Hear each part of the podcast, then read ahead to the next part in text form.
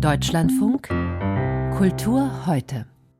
Im Berliner Radialsystem, da zeigt die Choreografin Sascha Walz eine neue Produktion unter dem Titel Beethoven 7.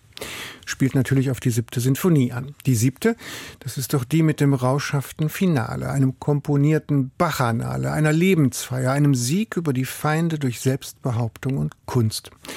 Wie kann eine restaurative Zeit durch revolutionäre Kunst überwunden, verändert, transformiert werden? Das fragt Beethoven in seiner siebten. Bevor 13 Tänzer die gesamte Sinfonie vertanzen, gab es aber zum Auftakt erstmal eine Uraufführung, die heißt Freiheit Ekstasis. Aus Nebelwolken sind da schemenhaft Personen zu erkennen. Dazu Techno-Sounds von Diego Noguera. Ein seit 2019 in Berlin lebender chilenischer Tonsetzer und Elisabeth Nehring war für uns dabei. Der große Saal des Radialsystems empfängt mit wallendem Nebel. Nur schwer sind zu Beginn die ersten Gestalten im Bühnenraum auszumachen. Doch nach und nach schälen sich einzelne Silhouetten heraus. Menschliche Körper umhüllt mit transparenten Gasestoffen. Ihre Köpfe sind umschlossen von kastenartigen Helmen, eher länglich als hoch. Wie so oft in ihren früheren Arbeiten spielt Sascha Walz hier mit der Transformation des Organischen. Die Kostüme machen die nach und nach auftretenden TänzerInnen zu Zwitterwesen aus Mensch und Alien, organischer und mechanischer Kreatur. Zusammen wirken sie wie eine seltsame Spezies, die sich zu Beginn des Stückes ratlos über die Bühne tastet.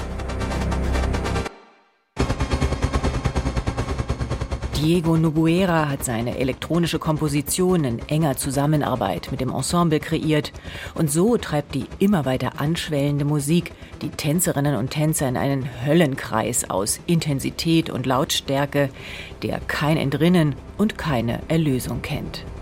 Das anfängliche Tasten und Suchen weicht anderen choreografischen Elementen. Die TänzerInnen fluten hin und her, weichen vor und zurück, fallen durch den Raum, sinken zusammen und öffnen sich wieder. Die Gruppe splittert sich in Einzelne auf und kommt dann in Momenten wieder zusammen. Doch auch wenn die überlaut dröhnende Musik und der Tanz als zwei künstlerische Ebenen extrem bedeutungsschwer daherkommen, so wollen sie sich doch nicht wirklich ergänzen. Im Gegenteil, das Bombastische der Musik erschlägt die Choreografie zunehmend und irgendwann wünscht man sich, dass da einfach mal jemand den Regler ein bisschen runterdreht, denn Lautstärke hat an und für sich erst einmal überhaupt keine Qualität, sondern ist einfach nur purer Effekt. Eine ganz andere Reaktion provoziert der zweite Teil des Abends zu Beethovens siebter Sinfonie.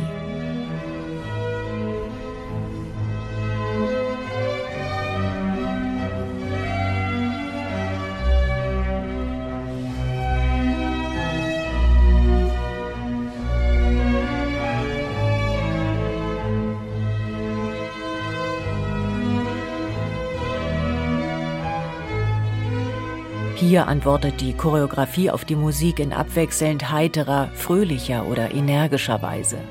Sascha Walz lässt die 13 Tänzerinnen und Tänzer über die Bühne fliegen und fließen, setzt wilde Drehungen neben verspielte Sprünge, nach oben geöffnete Oberkörper neben Arme, die schwungvoll durch die Lüfte laufen.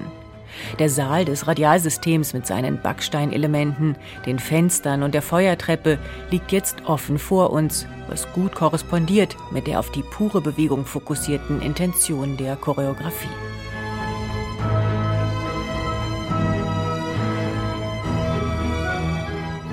Inhaltlich hat sich Sascha Walz mit der Frage nach Freiheit versus gesellschaftlichen Zwängen beschäftigt. Themen, die auch in der siebten Sinfonie verarbeitet sind und die sich choreografisch in den stürmischen, expressiven und äußerst dynamischen Bewegungsqualitäten spiegeln, die kaum einen Ruhemoment kennen. Das einzig wirklich narrative Element ist eine übergroße Fahne, die eine Tänzerin einen langen Moment lang auf der Bühne schwenkt. Deren irisierend durchsichtiger Stoff hat etwas Quecksilberhaftes und wirkt, als ob eine schwere silberne Flüssigkeit durch den Raum gezogen wird. Es ist ein verblüffender, aber auch ziemlich dekorativer Effekt, den es nicht gebraucht hätte, um Sascha Weils Choreografie zu Beethovens siebter Sinfonie zu einer Feier der bewegten Lebensfreude zu machen und den Abend, der so unbefriedigend begann, mit einer überzeugenden Balance von Tanz und Musik zu retten. Beethoven reißt immer alles raus. Elisabeth Nehring war das über einen Theaterabend in Berlin von Sascha Walz.